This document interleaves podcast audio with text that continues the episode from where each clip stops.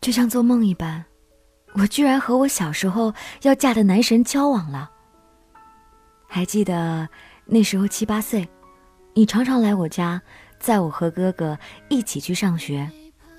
慢慢的，我就天天站在阳台上偷偷的看你。每次你来我家，我都很害羞的躲起来，不敢看你。从小我就告诉家人朋友，我长大后要嫁给你。慢慢的，我们都长大了，你去了哈尔滨读书，我已经慢慢的忘了这件事儿。然后不知道什么时候，我 QQ 里面加了你，偶尔聊聊天，问候你在哈尔滨的生活。那时起，我这样的南方人就下定决心，一定要去哈尔滨看冰雕。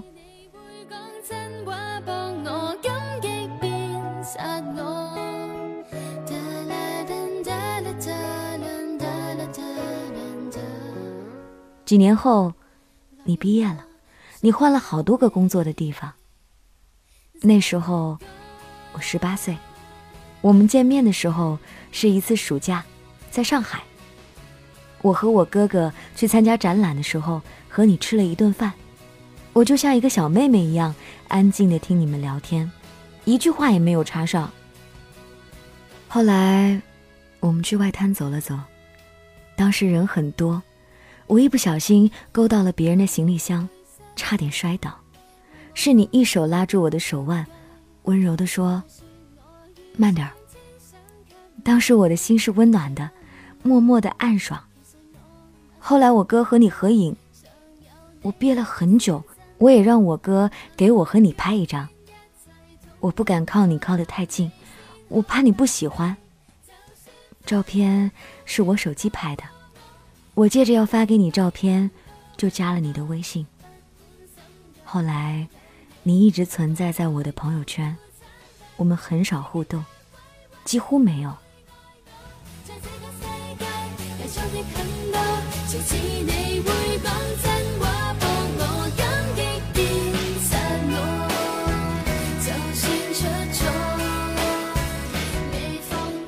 我觉得你可能感觉到我是小妹妹，不太搭理我。每次你都会和我哥哥见上一面，吃顿饭。有一年，我刚好跟朋友约在你们吃饭地方的附近，我哥载我过去，我朋友还没到，就一起坐着吃了个饭。那时候，我一句话也没说，吃了几口就去找朋友了。那是我们最后一次见面。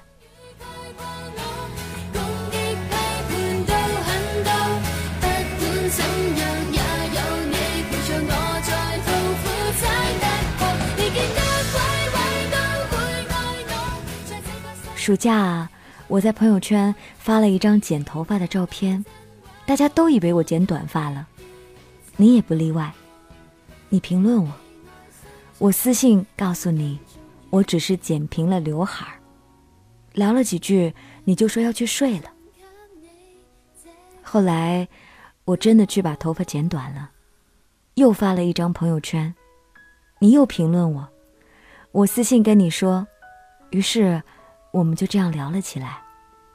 那几天我们经常聊天，几乎有空就聊。后来聊了很多关于你的、我的生活、前任、工作、对未来的憧憬。渐渐的，我们互相对对方有感觉，可是我们都没有开口。我给你讲了好多我小时候要嫁给你的事儿，你没有抗拒。其实我只是在试探你而已。后来，我一直逼你表态，你也一直逼问我的想法。后来我生气了，最后你也表了态。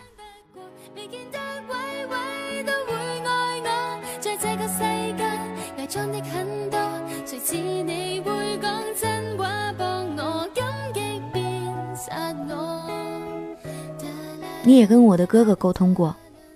我哥哥一直让你想清楚，也表明我这个妹妹不靠谱，好吃懒做，脾气不好，任性。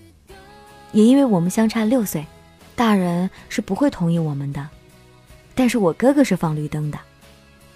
你也相信我是可以的，是靠谱的。就这样，你告诉我，梦想照进现实。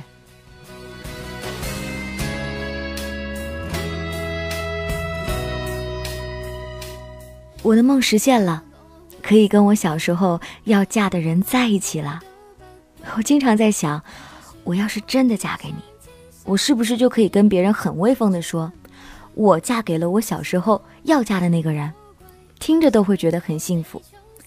我家里人都认识你，都知道你是个靠谱的人，但是他们都会说，你条件那么好，怎么会看上我呢？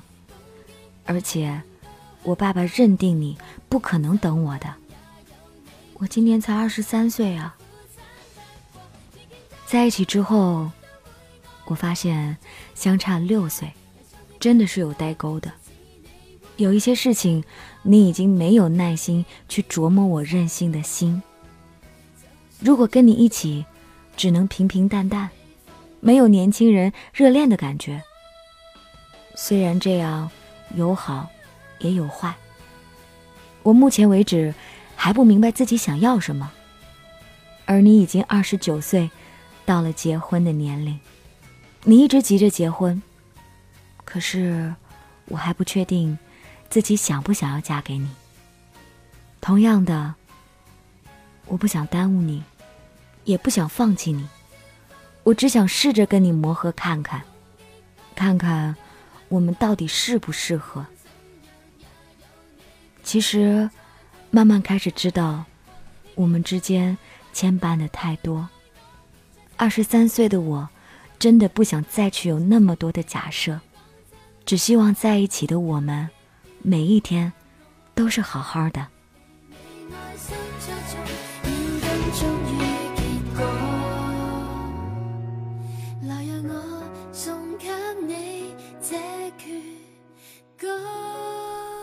感谢这位朋友分享他的凡人故事，很温暖的一个故事，兜兜转转又来到了那个人的旁边。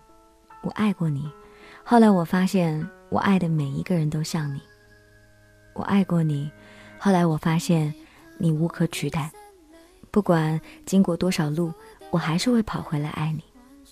其实这样的句子很美，说出几次都让人觉得心起涟漪。爱上那个你最想爱的人，能够跟你想谈恋爱的人谈恋爱，这就足够了。至于结婚，这是一件小事儿，想结便结，不想结便等等。人生不用为了他勉强自己。你会发现，结婚只是一种形式，只是一种你约定好了要跟这个人相伴终生的仪式。结婚并不是一场考试，你早交晚交，迟早要交，或者说你总要有一个什么样子的答卷，其实并不用。你人生的答卷就是填好你自己的名字，填好你自己的背景经历，接着去涂满你自己的色彩。至于有没有那个人，那就看你的运气了。那你既然拥有了一个想爱的人，那就尽情去爱吧，管他什么未来。人生有很多种可能，能够爱到自己想爱的人就足够幸运了，管那么多干嘛？人生任性一点，我觉得挺好。我这样跟大家聊完之后，是不是本来任性的人就更加任性了？我在 DJ 白雪的订阅号里还表达了很多任性的观点，你们可以去看一下，在历史文章里面都可以搜选，还可以添加到我的微信，扫到我的二维码，给我留言呢，我也可以收到，或者在上面直接投稿给我，我都可以收到。感谢本期的编辑小亚，这就是今天的凡人故事，